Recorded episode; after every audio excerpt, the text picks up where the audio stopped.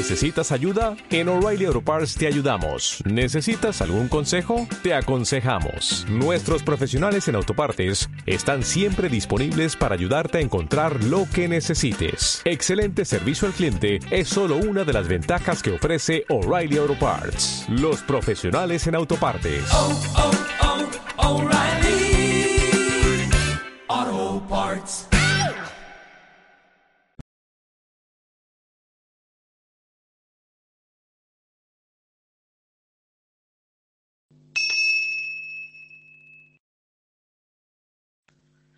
Bien, buenas tardes, bienvenidos de nuevo a esta- estas clases virtuales de la Asociación de Amigos de la India.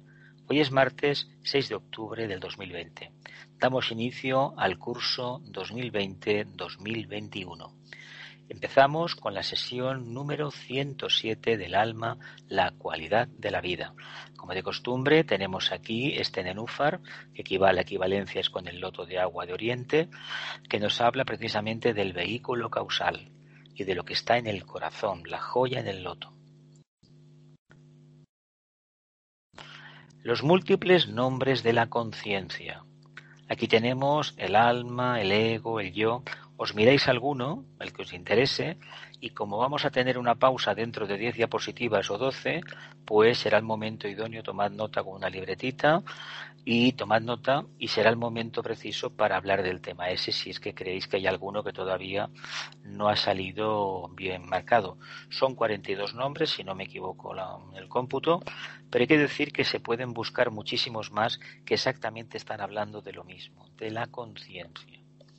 Vamos para adelante.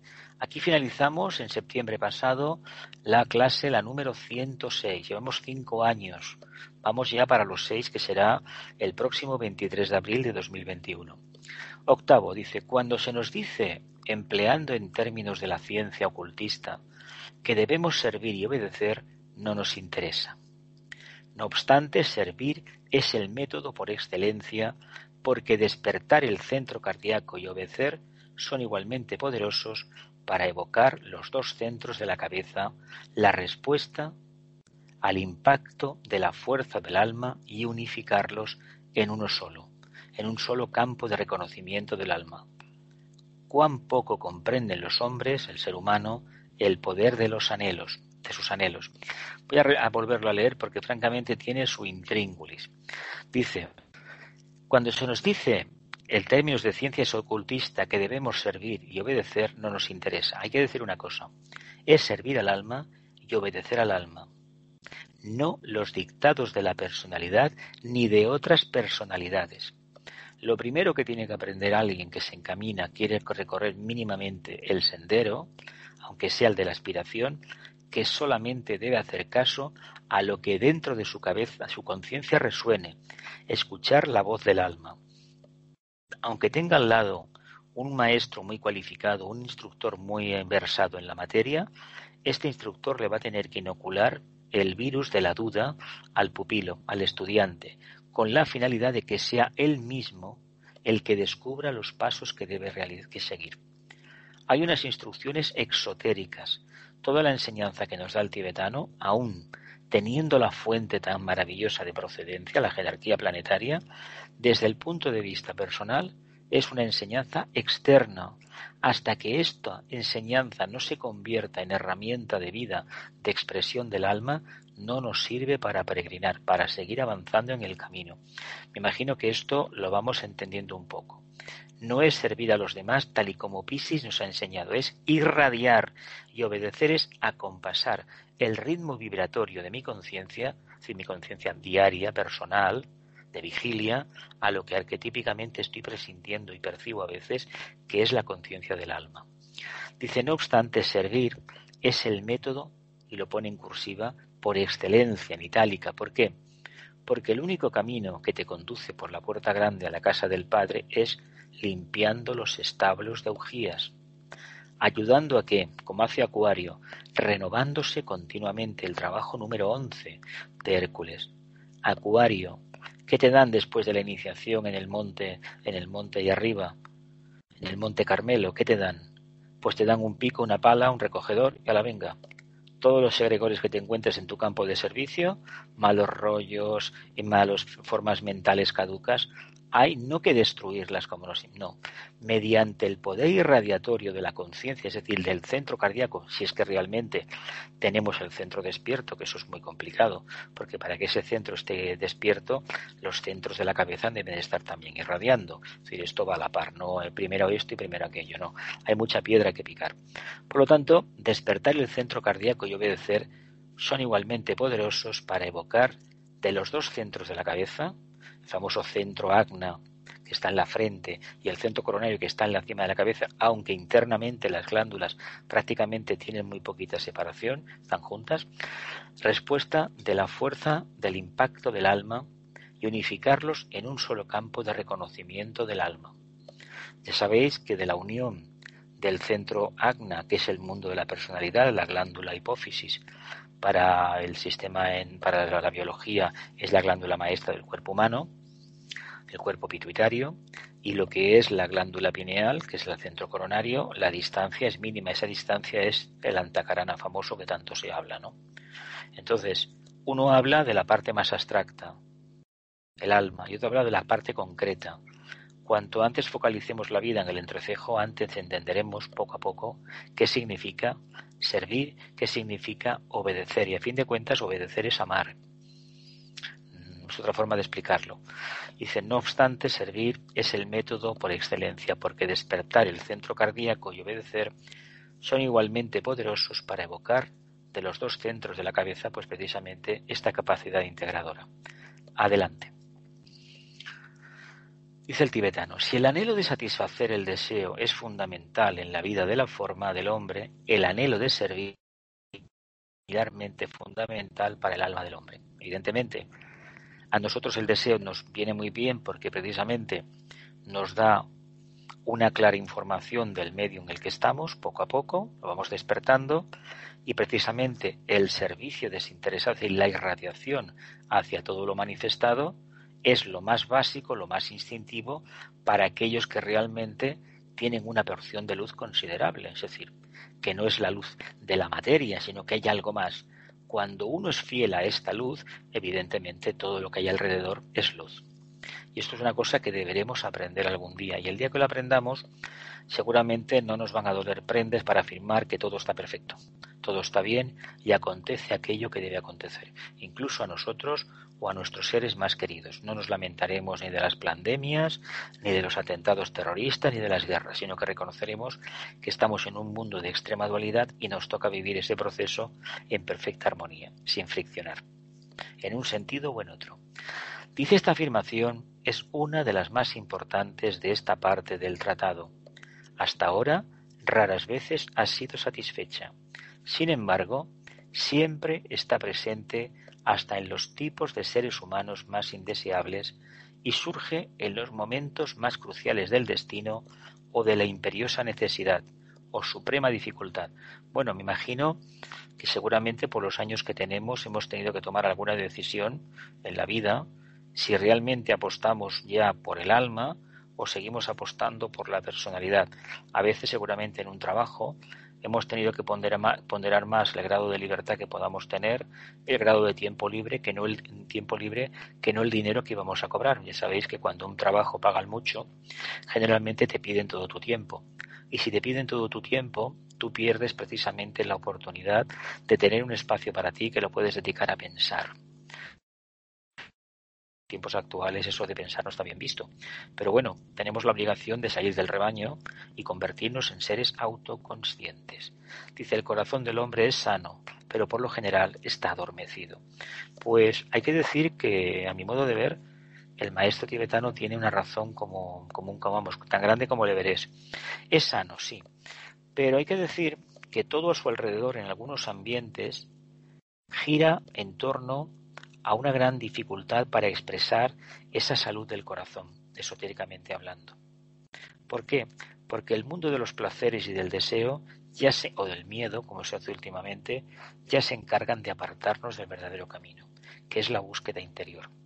Dice, si el anhelo, remarco, de satisfacer el deseo es fundamental en la vida de la forma del hombre, el anhelo de servir similarmente fundamental para el alma hombre. Así que estamos en Libra, ¿eh? curiosamente, qué curioso que esto está, fue escrito y estamos en Libra, qué curioso. Seguimos adelante.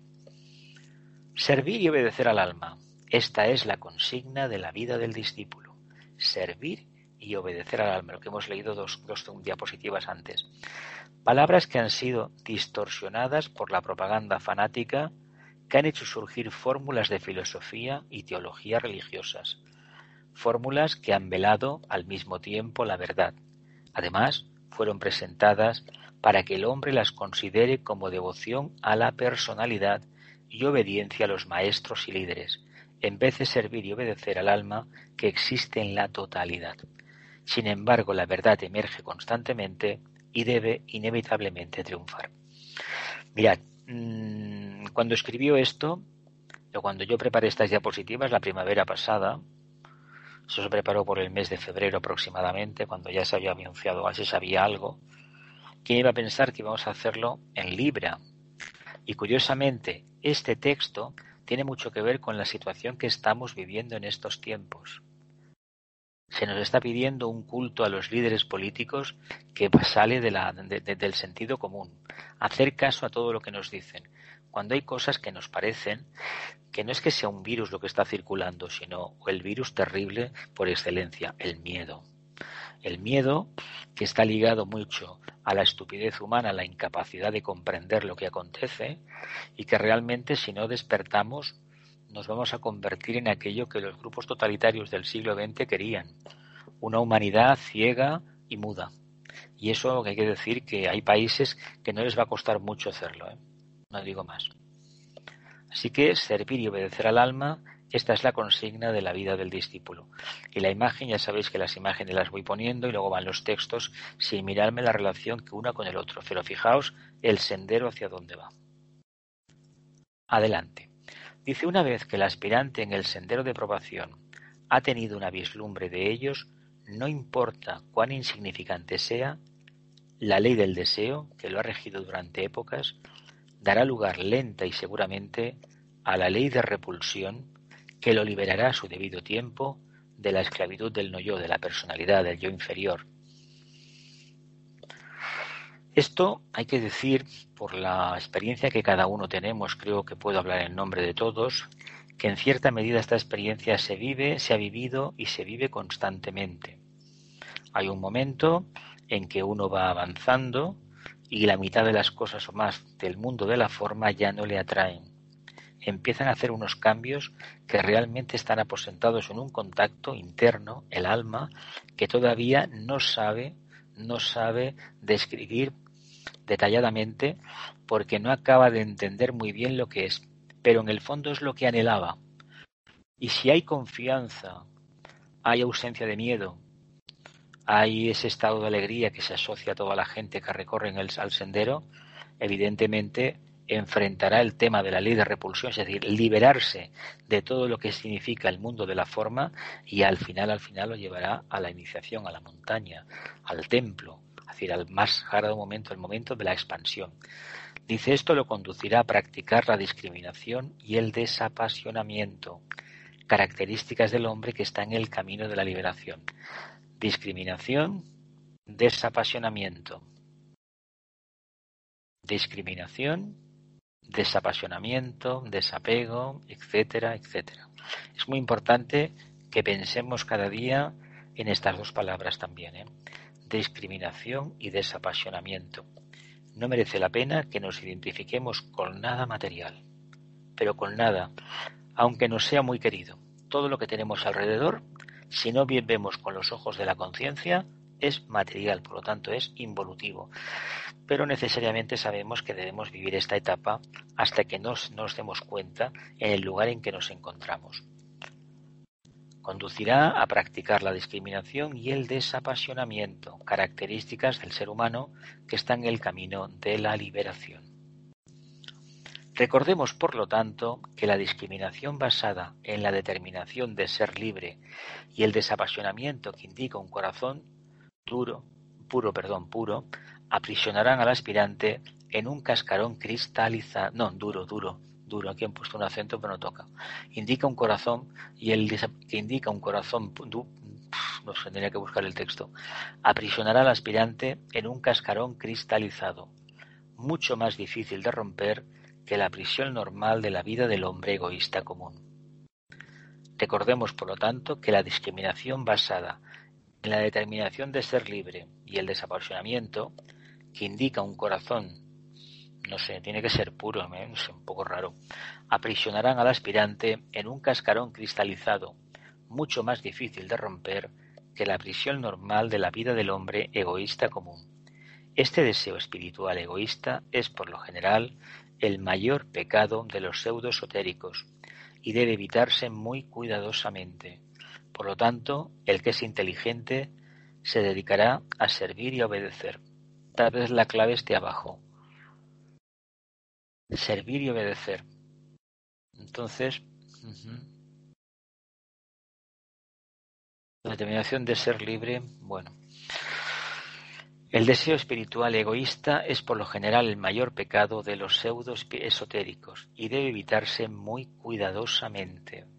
Bueno, mm, mientras estemos dependiendo de los tres átomos permanentes para, para evolucionar, hay que decir que no hay una garantía clara de que el anhelo, supuesto anhelo que tenemos, no sea en el fondo un deseo espiritual. Deberemos tener unas cuantas pruebas, a cuál más difícil. Deberemos reinventarnos, vivir el mito de, el ave fénix alguna vez que otra, para darnos cuenta hasta qué punto todo aquello que hemos construido creyendo que era espiritual, en el fondo no deja de ser una quimera personal de fácil acceso para nosotros, un escapismo más, pero no está sujeto, no es realmente lo que deberíamos vivir. Ahora bien, Vuelvo a insistir a nuestro favor, mientras no descubramos el camino, ya sabemos que vamos a cometer errores. Aquel que no quiere cometer errores y no hace nada, pues está cometiendo otro. Dice, el alma y la edad avanzada. Si permanece firme con el ojo y el corazón abiertos y dispuesto a responder a todos aquellos con quienes entra en contacto, se le abrirá la puerta hacia un servicio renovado y podrá realizarlo. No desconfíe de sí mismo, siga adelante. Su campo de servicio está a su alrededor. Bien, muy interesante. Habla del alma y de la edad avanzada. Y tal vez se refiere a la edad física, ¿no? De la personalidad, de la forma. Dice, si uno permanece firme, con el ojo y el corazón abiertos, y dispuesto a responder a todos aquellos con quienes entra en contacto, se le abrirá la puerta hacia un servicio renovado y podrá realizar mucho. No desconfíe de sí mismo, siga adelante. Su campo de servicio está a su alrededor. Bueno, es una obviedad afirmar a estas alturas del camino que el primer campo de servicio ¿dónde está? A nuestro alrededor, donde los señores del karma nos han colocado para evolucionar, ¿no? si uno por circunstancias avatares de la vida ha tenido que ir a otra parte del mundo a trabajar por lo que sea, por familia, trabajo, lo que sea, allá debe de comportarse como un ciudadano exquisito, allá estará su camino, su servicio, su campo de servicio. Por lo tanto, olvidémonos de la idea sagitariana, muy de la era de Piscis, que para servir había que ir a África a convertir a los negritos, a los indios en la selva, o irnos a, la, Oriente y predicar las excelencias del cristianismo cuando ellos tienen una filosofía que en algunos aspectos la iguala o la supera. Entonces, ¿qué sucede? Que los escapismos están en nuestras manos, pero no olvidemos que allá donde estamos está todo para evolucionar. Cuando se, por ejemplo, una pregunta que a veces es un poco retórica, ¿no? ¿Dónde preguntan, ¿dónde está Shambhala? Donde estés tú. Si realmente has despertado a ese contacto interno superior que prácticamente es un preludio de la mónada, ahí está la puerta de Shambhala. Es decir, no hay un lugar físico. Esto es como cuando tenemos un archivo en la nube, habrá 500 servidores en no sé cuántos países del mundo que a ti te conforman en el ordenador, en la pantalla tuya, unas imágenes, pero esas imágenes no están juntas en una máquina en un disco duro, están en un montón de máquinas. Fijaos cómo funciona esto, igual que funcionan los planos internos y la ley de evolución. Dice el problema de todos los que pasaron por los fuegos de la renunciación y recorren el camino de la humanidad y son conscientes de la grandeza del alma y al mismo tiempo dejaron atrás la juventud es enfrentar las últimas décadas de su vida con comprensión, sin temer las limitaciones físicas. Es nuestro caso, ¿no? Me parece. Es nuestro caso porque fijaos que nos está hablando de algo maravilloso. Y vuelvo a decir lo de antes. Aparecen unos peregrinos por el camino. Estas son imágenes del Camino de Santiago que me envía la Fundación Ananta. Joaquín, Joaquín Tamames me las envía. Y bueno, mm, os podéis apuntar por internet y recibiréis las mismas imágenes. Y cuando yo puse el texto, la imagen ya estaba puesta. Pero fijaos qué concordancia. ¿eh? Los últimos años de la vida. Si hemos pasado de los 60, pues ya sabéis que a los 63 hay que tomar una decisión. Y los 63 es muy importante. ¿Me quiero ir sirviendo o me quiero ir simplemente? Si me quiero ir sirviendo, debo de apostar por una línea de servicio definida. Seguramente la que ya he hecho antes o un cambio, no se sabe. Y entonces viviré los años que tengan asignados con plena conciencia y actitud diligente en el servicio. Si por el contrario quiero renunciar al servicio porque quiero vivir la vida de la personalidad, viviré los años que me toquen, pero lo más probable es que poco a poco vaya perdiendo la conciencia, es decir, las facultades mentales, ¿no? Que tanto miedo nos dan. Dice muchos, en los últimos años de su vida, viven, piensan y actúan en tal forma que el alma aparta su atención. De esta manera, solo la personalidad permanece, lo que hemos hablado, eh, mm, bueno, yo he conocido algún caso. Si es verdad que a partir de los 55 lo mandaron todo por la ventana y adiós muy buenas. Había que vivir la vida. Hay que tener, hay que tener en cuenta una cosa. Conociendo la situación, debemos hacer lo posible por no caer en el error de vivir la comodidad de los últimos años de nuestra vida. ¿eh? De tenerlo todo, no querernos involucrar con los demás y repetir hasta la saciedad que somos espirituales. No Dice, muchos en los últimos años de su vida viven, piensan y actúan en tal forma que el alma aparta su atención, se olvidan de lo que han aprendido, ¿no? No deberíamos hacerlo. Ahora, las circunstancias que el destino nos tiene guardadas a cada uno, yo no las conozco y por lo tanto dar consejos es una equivocación. Pero debemos estar muy alerta. Es enfrentar las últimas décadas de su vida con comprensión, sin temer las limitaciones físicas, y más ahora el miedo al contagio, ¿no? Tenemos más miedo al miedo que no al bicho. Dice, a quienes pasaron el medio siglo, mira, les diría, hagan frente al futuro con el mismo gozo que en la juventud, pero con la utilidad adicional de saber que poseen la sabiduría de la experiencia, el poder para comprender y que ninguna limitación física puede impedir al alma la expresión y el servicio útiles. Pues fijaos una cosa, poco a poco lo voy entendiendo más. Eso sí que os lo digo. Poco a poco lo voy entendiendo más.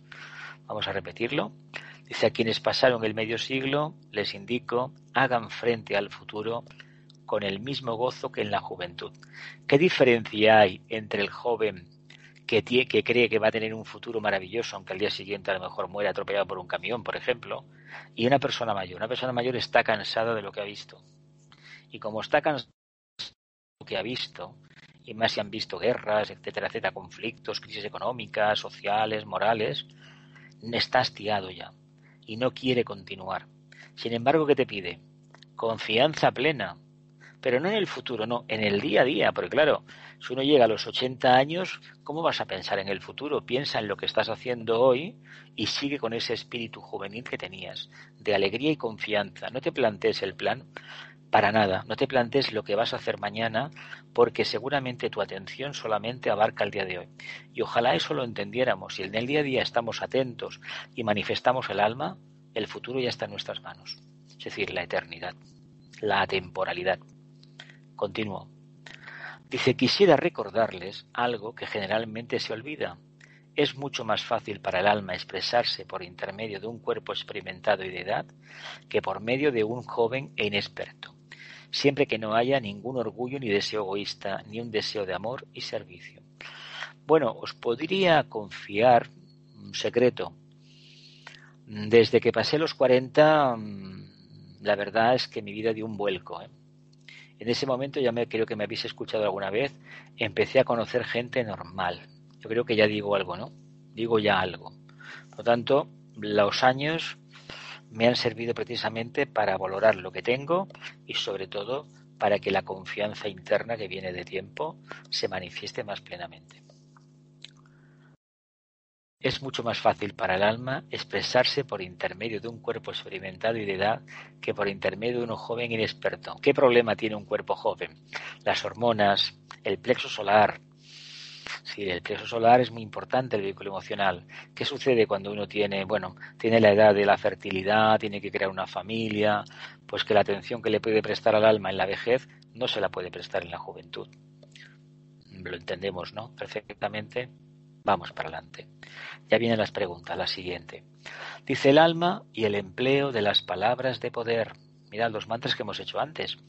Las palabras de poder, esto también atañe al OM, tienen su origen en el segundo rayo, que es el de la manifestación de la conciencia, y están destinadas, destinadas a ser empleadas por el alma, porque es la expresión del segundo aspecto de la divinidad, y sólo ella puede emplear realmente estas palabras y sonidos y producir los resultados deseados, que están siempre de acuerdo al plan divino.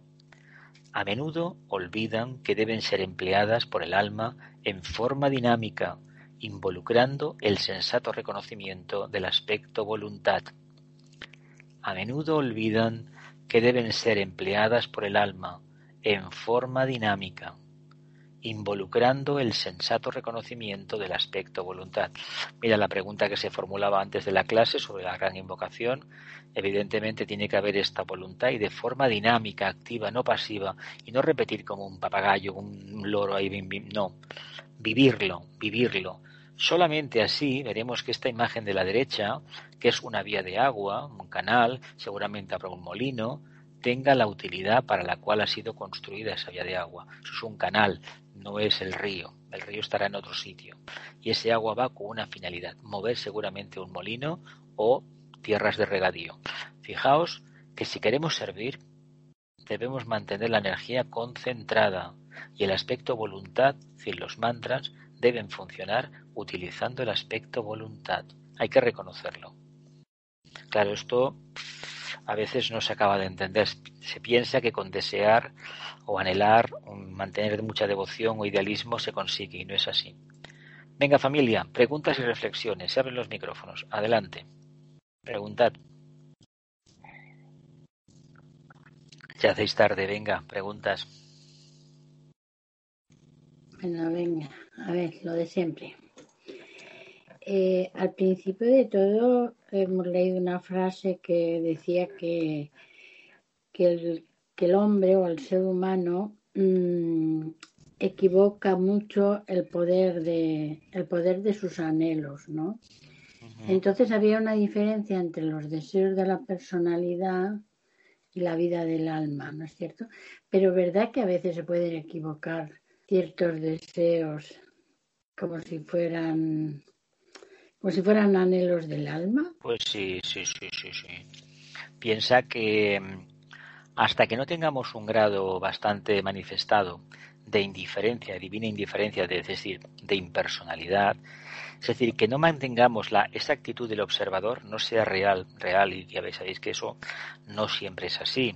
Todos tenemos eso que le llamamos el amor propio, pero en realidad el amor propio tiene muchas definiciones. Pero hay una que vulgarmente, popularmente se entiende, es decir, un apego a uno mismo. No es exactamente así. Es un camino de aprendizaje, no lo olvidamos. Entonces, lo que debemos hacer es no tener miedo a equivocarnos. Se nos dice que debemos hacer las acciones para no equivocarnos, pero a ver, si a la gente la condicionas con la prevención, esto es como con lo de la pandemia actual, si nos condicionan que te vas a contagiar, uno se va a enclaustrar en su casa. Y lo peor que está pasando es que hay gente que psicológicamente se está maltra, se la está machacando y probablemente dentro de 3, 4, 5, 10 años habrá especialidades médicas para sacar a la gente de las consecuencias de esta pandemia porque el miedo es devastador, devastador. Y además el miedo incide directamente en el sistema endocrino, las glándulas, atrofia el vehículo etérico y si atrofia el vehículo etérico las enfermedades están. Y la peor enfermedad que podemos tener en estos tiempos de ultradesarrollo eh, tecnológico es tener la mente vamos, el cerebro poco menos que hecho agua. Sí, estas enfermedades neuronales son terribles, son un auténtico azote ya, incluso en gente joven. Por lo tanto, lancémonos al servicio sabiendo que hay una parte que es mi deseo personal. Mirad, ayer, antes de ayer, fue el día de San, San Francisco de Asís, ¿no? Vamos a ver. Sí. A ver, este hombre, este, este Chohan de Rayo, actualmente el maestro Kutumi, de segundo rayo, a ver, no le preocupó tanto el error, sino cumplir con esa llama interna que percibía continuamente. Pues nosotros, en lugar de tener una llama interna, tenemos una pequeña vela que nos da nada, nada, un microvatio. Pues a esa debemos hacer caso. ¿Que me equivoco? ¿Quién se equivoca cuando uno se equivoca? A ver, valga la redundancia.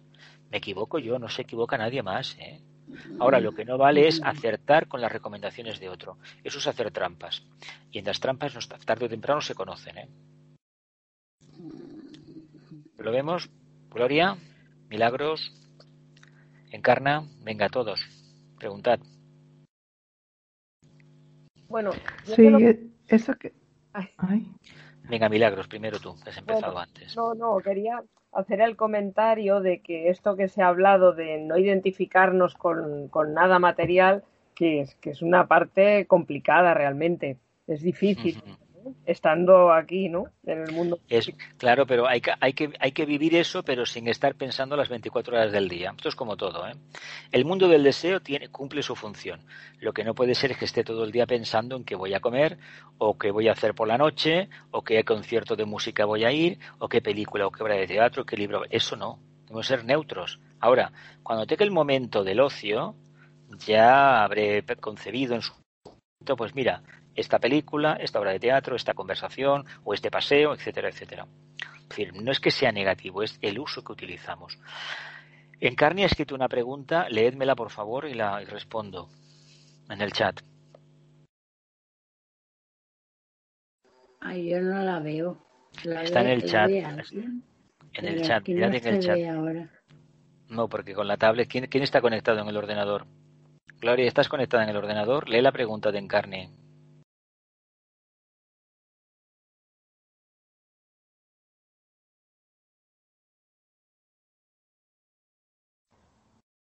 Yo, yo veo que ha contestado que sí. ¿Pero a qué? Aquí ha contestado que sí.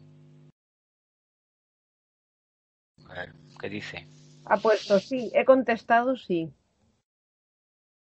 No hay nada más. Como no me ponga nada más. A lo que preguntaste antes, pero ¿qué pregunté? He preguntado muchas cosas. Bueno, ¿alguna pregunta más? Encarna, ¿quieres aportar algo?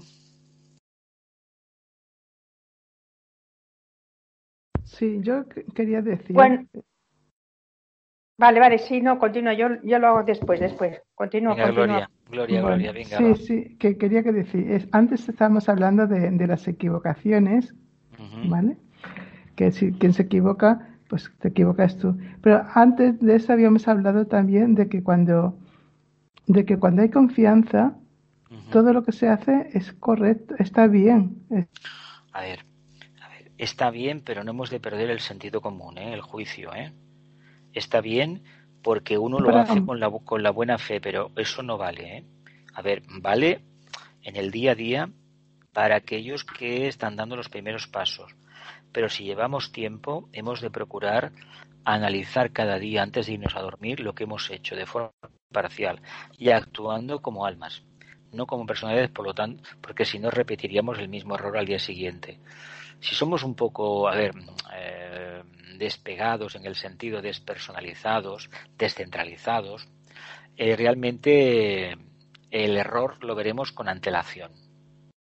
Es decir, yo, mm, a ver, habré cometido errores. Algunos, algunos tengo que decir que sí que realmente quise probar a ver qué era.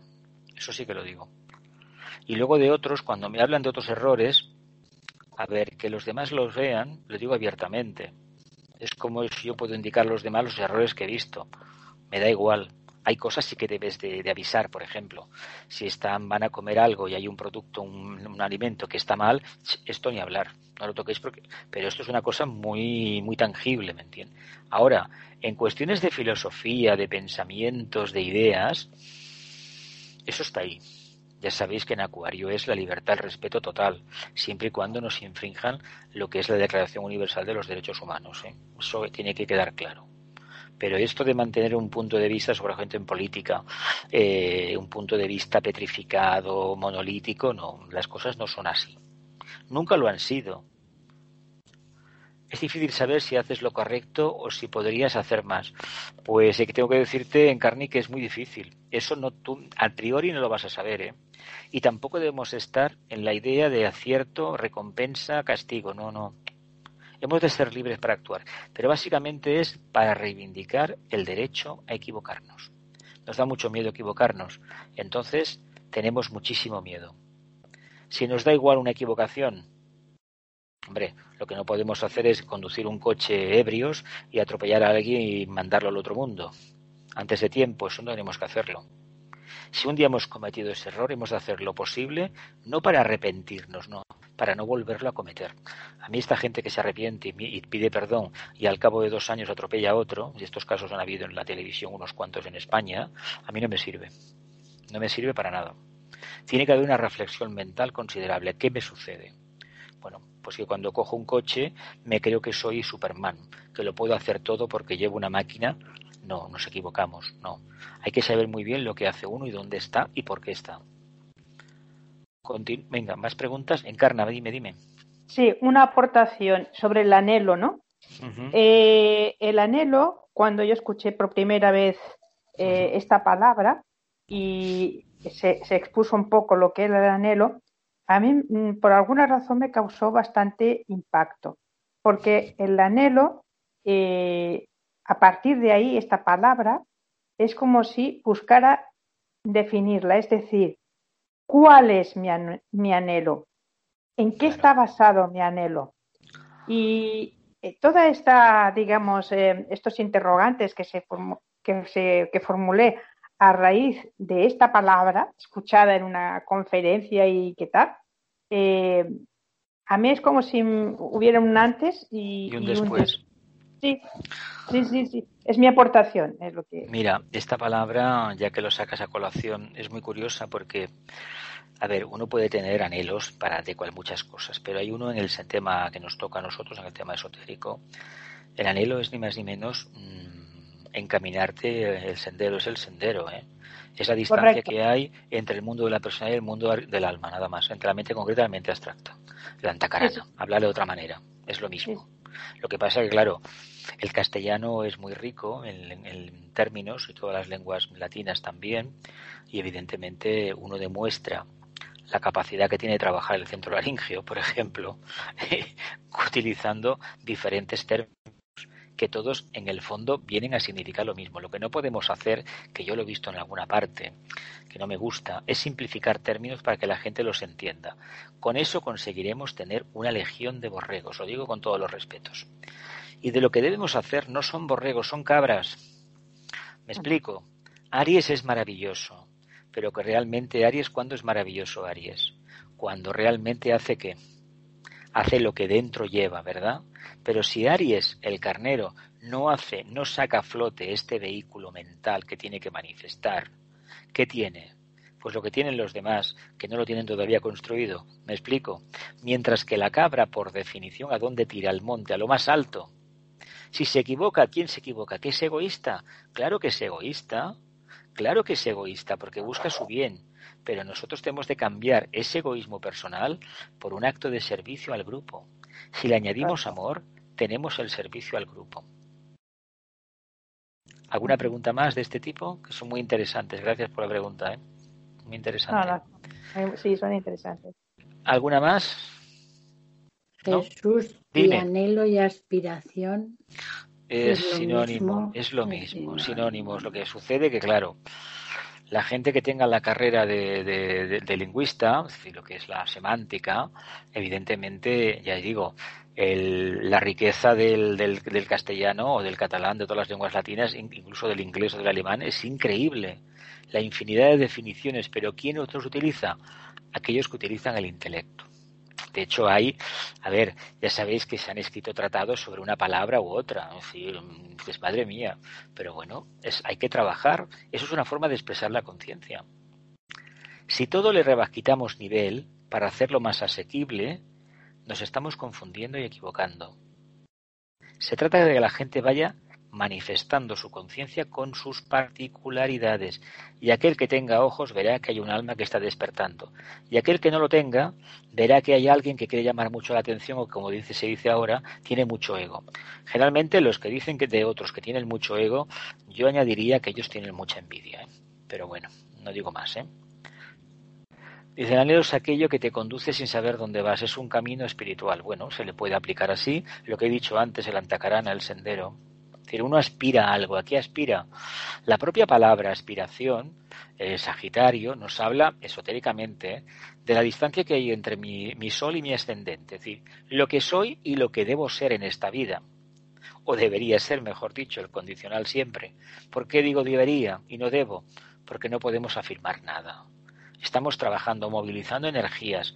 Y ojo que el toro, el toro del deseo, es muy difícil de burlar, muy difícil de lidiar, muy difícil de domesticar. Con esto está todo dicho, ¿no? Continúo, venga.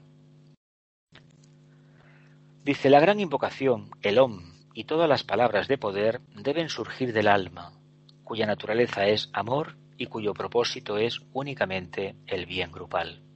Apoyada y ocultamente impulsada, traducción de una idea oculta casi intraducible, por el dinámico aspecto de la voluntad, exteriorizado sobre una corriente de sustancia mental viviente e iluminada como una forma mental integrada. Repito, la gran invocación, el OM y todas las palabras de poder deben surgir del alma cuya naturaleza es amor y cuyo propósito es únicamente el bien grupal, apoyada y ocultamente impulsada, traducción de una idea oculta casi intraducible, por el dinámico aspecto de la voluntad, exteriorizado una corriente de sustancia mental viviente e iluminada como una forma mental integrada.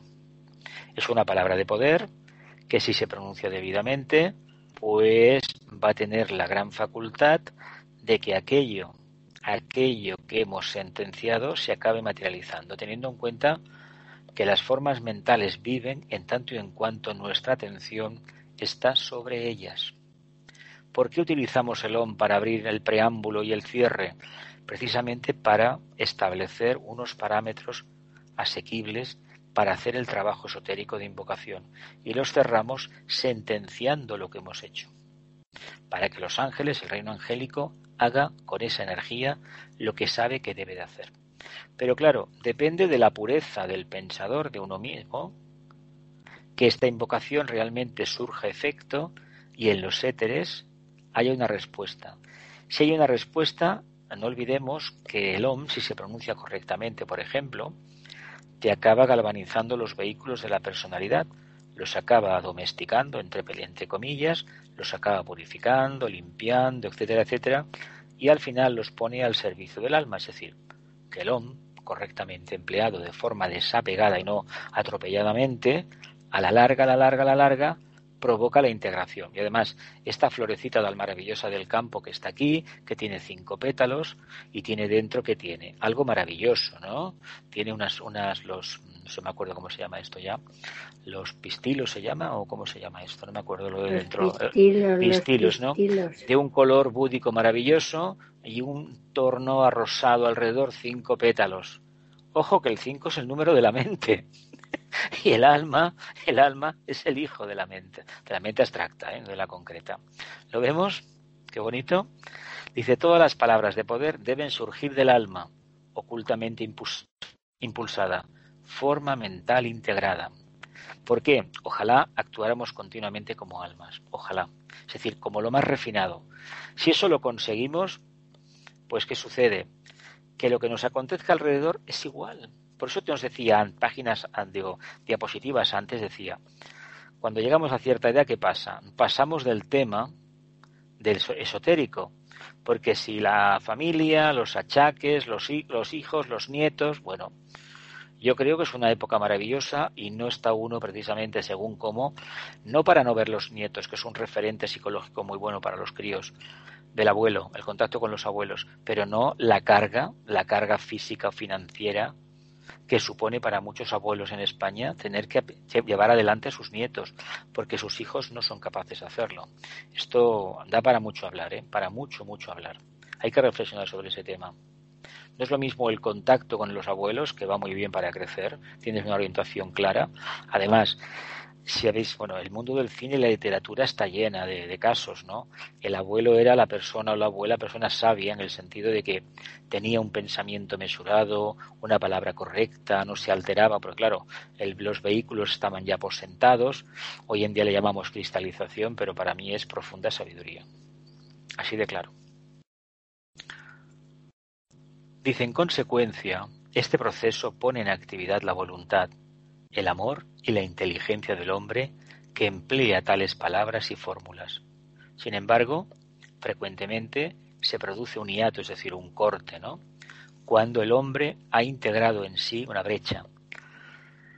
En sí mismo, estos tres factores controladores, hasta dónde puede realizarlo en su etapa particular de evolución. En consecuencia, repito, este proceso pone en actividad la voluntad, el amor y la inteligencia del hombre, los tres aspectos, luz, amor y poder, que emplea tales palabras y fórmulas. Sin embargo, frecuentemente se produce una brecha cuando el uniato, cuando el hombre ha integrado en sí mismo estos tres factores controlantes, hasta donde puede realizarlo en su particular etapa de evolución. Tengamos en cuenta que el uso de la palabra sagrada de los mantras debidamente concentrados acaba produciendo cambios sustanciales, ¿eh? de todo tipo, ¿eh? de todo tipo. Y a veces cuando uno cambia, ¿qué sucede? Pues que esta brecha es detectada por los demás, esta brecha interna, esta separación del mundo de la personalidad, y ya se te puede catalogar de raro, de que estás, que no quieres insociable, simplemente porque has cambiado, eres diferente. Continuamos todo lo que ha logrado hacer es retener en el plano mental una forma mental creada, pero no logra hacer sentir su presencia en el plano físico ni obtener resultados deseados, porque su cerebro, el centro inferior de recepción y distribución dentro de la cabeza, es incapaz de desarrollar la actividad dual necesaria, teniendo conciencia de la intención, del significado y del propósito de la fórmula empleada y al mismo tiempo llevar a cabo la tarea de enviar el poder oculto, aunque impartido por las palabras o sonidos. Captación, proyección. Vamos a repetirlo el texto. Todo lo que ha logrado con el tema de, la pronunciación de mantras es retener en el plano mental una forma mental creada, pero por esa brecha que se ha generado, no logra hacer sentir su presencia en el plano físico. Es decir, a nivel cerebral, ni obtener resultados deseados, porque su cerebro, el centro inferior de recepción y distribución dentro de la cabeza, es incapaz de desarrollar la actividad dual necesaria teniendo conciencia de la intención, del significado y del propósito de la fórmula empleada, y al mismo tiempo llevar a cabo la tarea de enviar el poder oculto, aunque impartido por las palabras o sonidos. Es complejo, ¿no? Pero básicamente es captación y proyección, ¿eh? sintetizando mucho. Pero que sepamos que nos enfrentamos también a eso. Pero bueno, estamos aprendiendo, no hay que darle más vueltas. Ambas actividades deben realizarlas simultáneamente el alma en su propio plano por intermedio de la mente y del cerebro. Nuevamente tenemos aquí uno de los objetivos de todo trabajo de meditación, sobre el cual no se hace hincapié, porque es un acontecimiento correlativo y no un objetivo. Por lo tanto, la efectividad depende de la comprensión de los hechos que anteceden y de la integración entrenada y desarrollada entre el alma, la mente, el deseo, el cerebro y la palabra hablada o el sonido. Madre mía, qué complejidad, ¿no? Estas actividades se deben realizar simultáneamente, el alma en su propio plano, por intermedio de la mente y del cerebro. Ya sabéis que esta antacarana es el que nos interesa. Alma, mente y cerebro. Todo aquello que no registra el cerebro indican que esa luz no nos ha llegado todavía. Y es la luz del plano físico, lo que tenemos en el cerebro. Y además, desde el punto de vista de los rayos, es el rayo del cuerpo físico, ¿no? Cuerpo etérico. Dice nuevamente, tenemos aquí uno de los objetivos de todo trabajo de meditación, sobre el cual no se hace hincapié, porque es un acontecimiento correlativo y no un objetivo. Por lo tanto, la efectividad depende de la comprensión de los hechos que anteceden y de la integración entrenada y desarrollada entre el alma, la mente, el deseo, el cerebro y la palabra hablada o el sonido. Es decir, o este antagarana está abierto, el deseo está supeditado precisamente a lo que es lo, más, a lo más elevado, ya no es un deseo que entorpece el propósito de acercarse al alma, es decir, que imposibilita la integración de la personalidad, o de lo contrario, el mantra no habrá hecho el trabajo para el cual fue utilizado. Me, me explico, ¿no? En la medida que nosotros lleguemos a percibir esta luz de este alineamiento con el alma y el cerebro responda, estaremos dando los pasos seguros. Eso es lo que hablan todos los libros cuando hablamos de la iluminación. Es la percepción cerebral, en la primera etapa. Si esto no, no, acontece en mínima escala, bueno, estaremos haciendo un trabajo, pero que no hay, no hay resultados palpables. Y debemos circunscribirnos a aquello que hemos registrado a nivel cerebral, nada más. ¿eh? Por lo tanto, hay que entender que una encarnación, en un momento dado, tendremos la luz que tendremos, que, que tengamos en ese momento, pero hemos de trabajar con ella y plenamente agradecidos a la experiencia. Porque la luz que dicen tener los demás, seguramente la han visto ellos, pero es para ellos, ¿eh? no para nosotros. Me explico un poco, ¿no? Vamos para adelante. Dice, lo que aquí digo no solo se refiere al empleo de la gran invocación, sino también al empleo diario y constante de la palabra sagrada. Por los estudiantes y aspirantes ocultistas en su meditación cotidiana, pues podrían cambiar sus vidas, reorientar su propósito y enfoque de la vida y lograr el desenvolvimiento y expansión espirituales si emplearan el OM como es debido. Claro, ¿quién te enseña a pronunciar el OM? Parece ser que es el propio maestro que te lo van a enseñar en el ashram. En un momento determinado te va a enseñar a pronunciarlo, no en la nota que lo pronuncia él, porque evidentemente no llegamos, pero es un secreto interno. ¿Qué hacemos por el camino? Pues emitir OMS. Yo de los que he escuchado, creo que son dos o tres, uno en Nepal, en un monasterio de monjes muy mayores todos ellos, era un OM esférico, esférico, que prácticamente movilizaba todo, pero no apenas salía de los labios de los monjes. Y otro en Ginebra, una conferencia de la Escuela Arcana hace ya en el 2002, que unos asientos por detrás de donde yo estaba, un hombre joven lo emitió y aquello llegó, vamos, reverberó toda la sala y prácticamente es como si hubiera sido una, simple exhalación. Algo dices, caramba, ¿cómo lo has conseguido? Bueno, pues a mí no me sale este ¿qué vamos a hacer? Cada uno hace lo que hace, ¿no?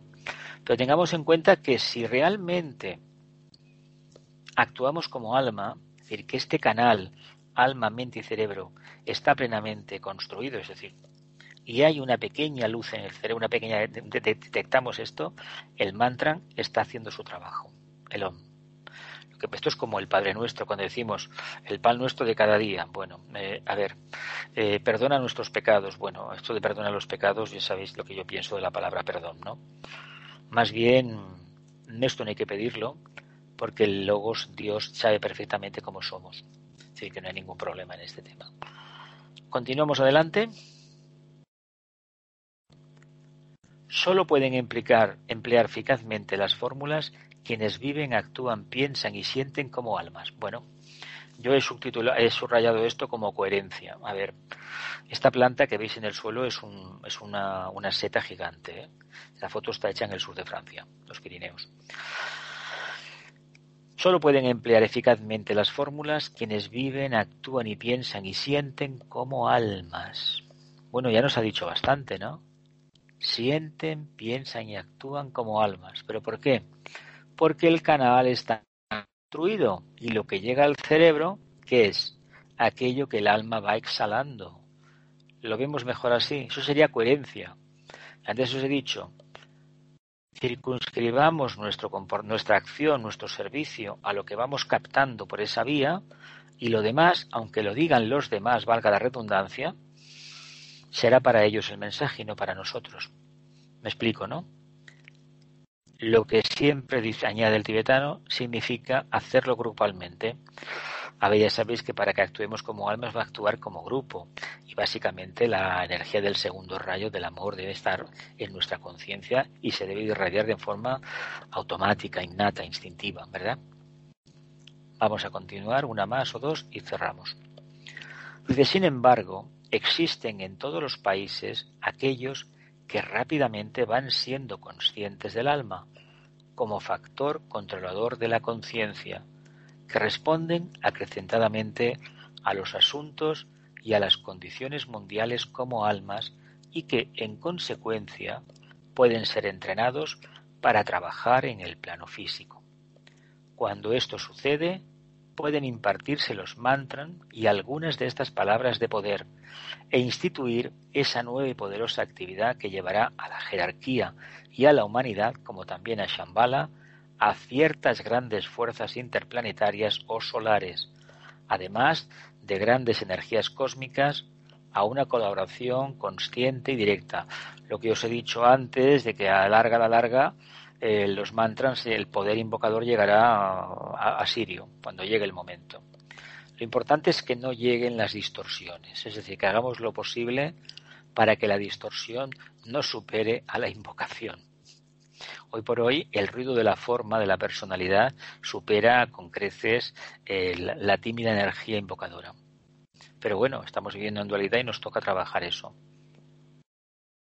Alma, factor controlador de la conciencia. Respondan, responden acrecentadamente a los asuntos y a las condiciones mundiales como almas. Pueden ser entrenados para trabajar en el plano físico. Cuando esto suceda, se pueden impartir los mantras, palabras de poder de rayos, y algunas de esas palabras e instituir esa nueva y poderosa actividad que llevará a la jerarquía y a la humanidad, como también a Shambhala, a ciertas grandes fuerzas interplanetarias o solares, además de grandes energías cósmicas, a una colaboración consciente y directa. Además, sabéis, porque esto se ha comentado algunas veces, que en determinados momentos a ti se te da un mantra y con ese tienes que trabajar. Esa es la meditación que vas a hacer el resto que te quede de, de vida física o hasta que consideren que ese no y te toca otro. A fin de cuentas, ¿qué quiere decir esto? Que por la ciencia de invocación y evocación, que es el movimiento del corazón, ¿no?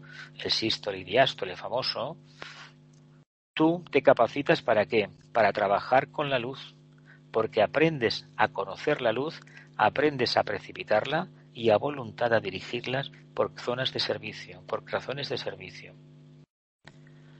Cuando esto suceda, pueden impartirse los mantras y algunas de estas palabras de poder. Ya veremos que nos, depara las próximas décadas si estamos activos en el sendero, a ver si somos testigos de la precipitación de un nuevo mantra tipo planetario. Dice, el objetivo de estos procesos de invocación es, entre otros, invocar el alma de la humanidad y expresarla más libremente en el plano físico, lo cual puede realizarse de dos maneras. Primera, estimulando las almas de los hombres de todas partes, acrecentando la afluencia del principio crístico de amor, que se expresará como comprensión, buena voluntad y colaboración y paz mundiales. A ver qué nos dice ahora. Y segundo, estableciendo dentro de la humanidad misma una vibración de tal potencia que atraerá magnéticamente una respuesta de la atenta y expectante jerarquía y traerá una relación mucho más estrecha y también consciente entre los dos centros planetarios, la jerarquía y la experiencia, ¿no? La jerarquía y la experiencia. La jerarquía, el mundo de la invocación, y la humanidad ¿qué es? El mundo de la experiencia, ¿no? El mundo del trabajo contante y sonante, ¿no? Esto es respuesta consciente. ¿Nos damos cuenta del trabajo que estamos haciendo en el mundo en estos, en estos tiempos y de la necesidad de que cada vez más seres humanos eh, reciten mantras o pronuncien el hombro, que lo saben, de forma consciente?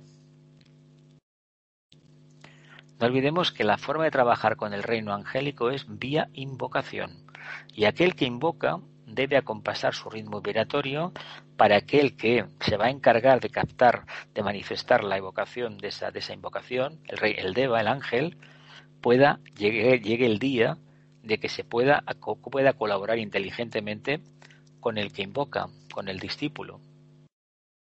Ya sabéis que los devas construyen y los humanos pues pensamos cuando pensamos y en el fondo invocamos, ¿no?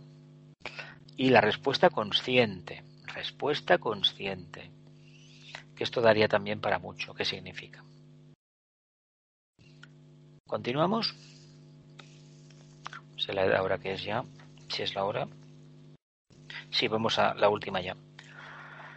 Dice tercero, nuestro deber consiste en aprender a entrar correctamente en contacto con la jerarquía, por intermedio de nuestras propias almas, emplear correctamente la gran invocación como almas y responder correctamente y ser sensibles a los efectos resultantes. Contacto correcto con la jerarquía. Esta planta no es una bolsa de plástico, es una, una seta grande que hay allí. La verdad es que llama la atención. Contacto correcto con la jerarquía. Hay que recitar correctamente los mantras, hay que actuar como almas y el resultado vendrá cuando uno no lo espere. Pero eso es contacto correcto con la jerarquía. Bien familia, lo vamos a dejar para por hoy esta clase y hasta la semana que viene. Muchísimas gracias por el servicio. Unos minutos de silencio y cortamos la grabación.